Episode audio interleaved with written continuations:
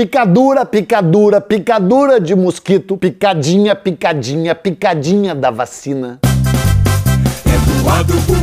o Peninha, contando a história do Brasil como ninguém. No podcast do canal Buenas Ideias, não vai cair no Enem.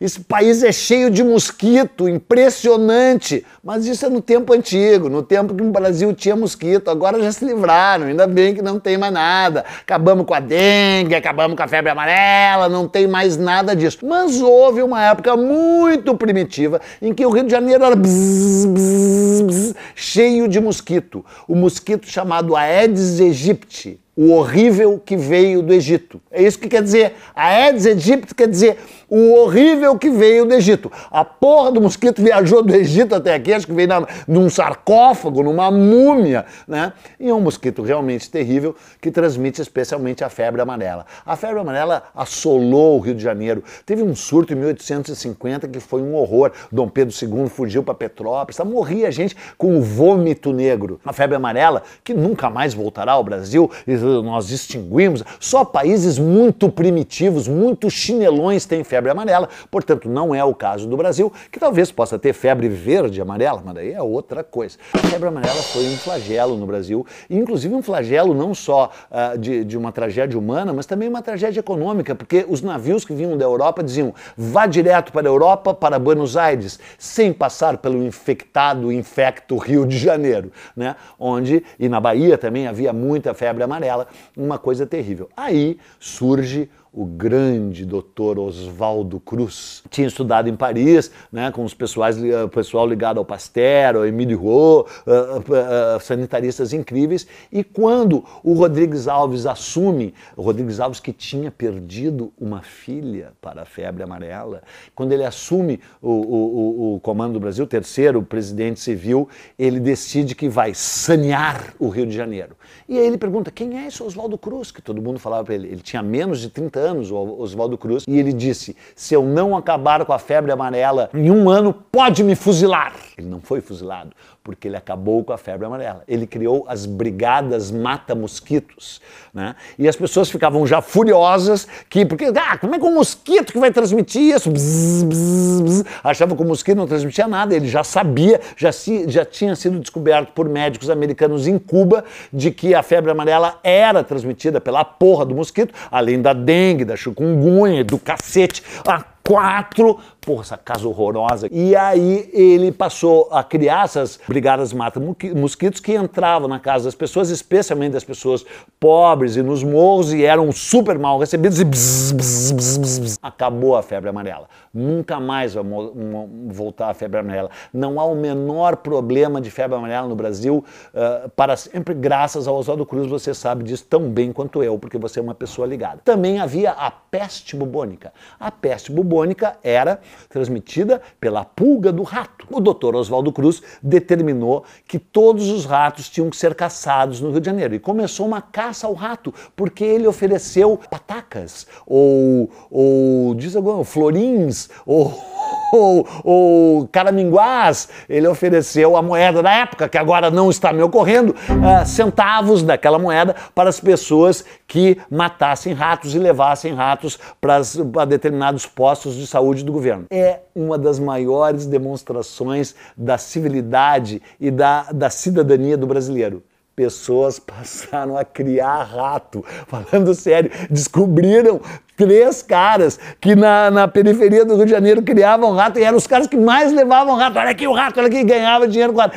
Eles estavam criando os ratos, cara. Eles estavam criando os ratos. Até que descobriram, os caras foram presos, barará acabou a peste bubônica, que ele já tinha combatido, inclusive em Santos, cidades portuárias tinham grandes surtos dessa peste. Só que daí chegamos, agora isso tudo é introdução, cara, isso é introdução, porque é agora que chegou na revolta da vacina. O Brasil também tinha varíola, o mundo inteiro tinha varíola. E tinha sido descoberto recentemente a vacina contra a varíola, que consistia de você injetar o vírus da própria varíola que vinha do boi, você tinha que injetar aquela coisa.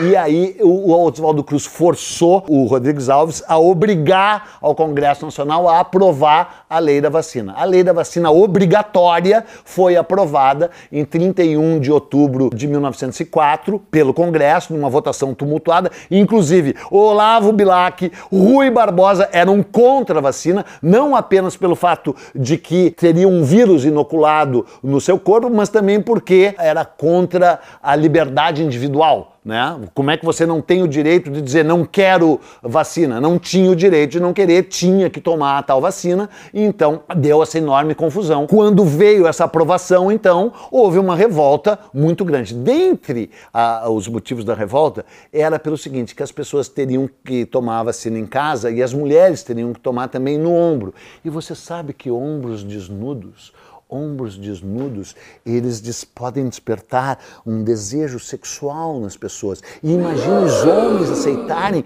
que os ombros de suas mulheres fossem expostos ao olhar de outro homem que ia ainda por cima dar uma picada, uma pica, picadura, picadura, picadura. Não vai doer nada a picadura, a picadura vai entrar, na... é só uma picadinha, é só uma picadinha, bota o ombrinho para fora, bota o ombrinho e pá, revolta total. Não, na minha casa não entra picadura. Não tem picadura na minha casa. Meu, foi um merdeiro gigante. Mas é claro que quando você estuda essa revolta, especialmente como Nicolau Shevchenko, um grande, maravilhoso historiador brasileiro, apesar do nome, estudou, você descobre que é óbvio que havia muitas outras inquietações por trás. Recém tinha sido feito bota abaixo, né? porque o, o projeto do Rodrigues Alves era sanear a cidade do Rio de Janeiro e civilizá-la. Então eles derrubaram cerca de de duas mil casas na, na, região central do Rio de Janeiro, que ainda era uma região colonial, de ruas estreitas, de ruas sujas, para abrir o bulevar da civilização, a Avenida Central, hoje a Avenida Rio Branco, que algum dia será tema aqui no Enem. Então, simplesmente enxotaram as pessoas para os morros, especialmente o Morro da Providência o, e, e, morros na, no bairro da Saúde e no, no bairro da Gamboa, na zona portuária do Rio de Janeiro. Havia uma caristia carestia enorme desde o governo Campos Salles, havia um desemprego em massa, era um país quase tão horroroso quanto quanto, não sei, um, algum país aí na época do Brasil, não sei, uma época ruim do Brasil, não me lembro de nenhuma época ruim do Brasil, não me lembro de nenhuma época que tenha tido inflação, não, nenhum, não me lembro de, de, nenhuma época que tenha tido desemprego, talvez você se lembre e imagine então uma época bem ruim como aquela que você nunca viveu, era essa. Então, evidentemente, o povo ainda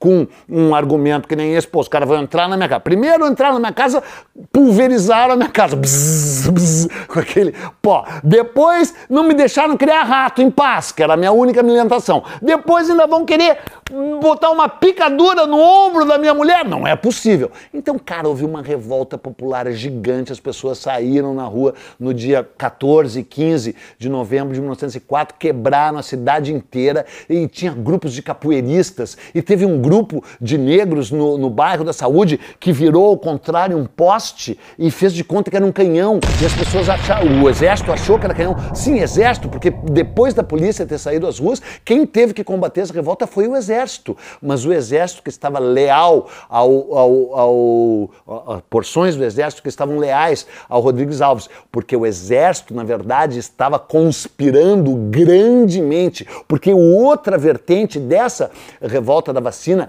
foi que a escola militar da Praia Vermelha, da onde tinha saído, especialmente o Benjamin Constant, uh, né, que tinha sido o grande articulador do golpe militar republicano de 1889, estava já farta de, de cafeicultores paulistas no poder, né? Porque primeiro presidente republicano do Brasil, Marechal Deodoro, militar, né? Meio inimigo do Deodoro. Depois o segundo, o Floriano Peixoto, primeiro ditador de fato da história do Brasil. E aí os cafeicultores paulistas, por Dente de Moraes, Campos Salles e Rodrigues Alves, retomam o poder para civis, oligarcas e cafeicultores. E os milicos lá dizendo: não, não, não, temos que fazer um governo de, de união nacional, temos que fazer um governo uh, forte, centralizado, uma ditadura militar é a melhor solução para esse país. Tem gente que gosta de picadura e tem gente que gosta da ditadura. Aliás, muitas vezes são o mesmo. Aquele que gosta da picadura em si e da picadura em si também é a favor da ditadura militar. E aí houve essa insurreição militar liderada pelo tenente-coronel Lauro Sodré, que aproveitando-se dessa, dessa vertigem geral, dessa febre amarela, verde, azul que tomou conta do Rio de Janeiro, dessa mosquitama, dessa picadura por tudo que é lado, saiu às ruas com um contingente militar tentando derrubar o governo civil de Rodrigues Alves, que reagiu, disse: só morto sairei do catete.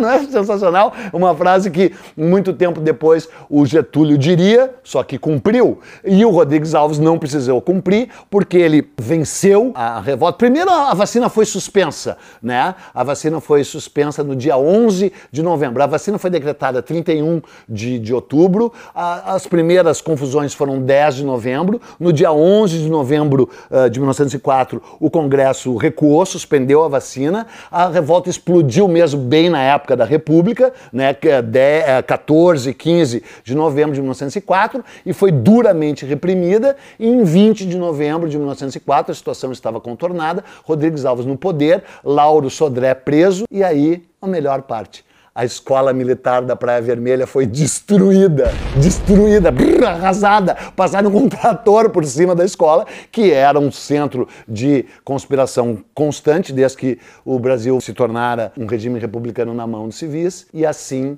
acaba a história para os golpistas, mas não acaba para o povo, que continua levando picadura e levando picadinha lá nas suas favelas e na, na zona portuária do Rio de Janeiro, Gamboa, Saúde, Morro da Providência, até que algum dia eles vão acabar descendo do morro para o asfalto. E aí quem vai levar a picadura de mosquito e a picadinha de vacina vai acabar sendo tu. então isso aí, meu chapa, essa foi a revolta da vacina. E essa revolta revela né, como a ignorância, como a controvérsia, como a desigualdade social acabavam tornando no passado esse país um país turbulento. Ainda bem que hoje acabou a mosquitama. Esse podcast é uma produção Flux.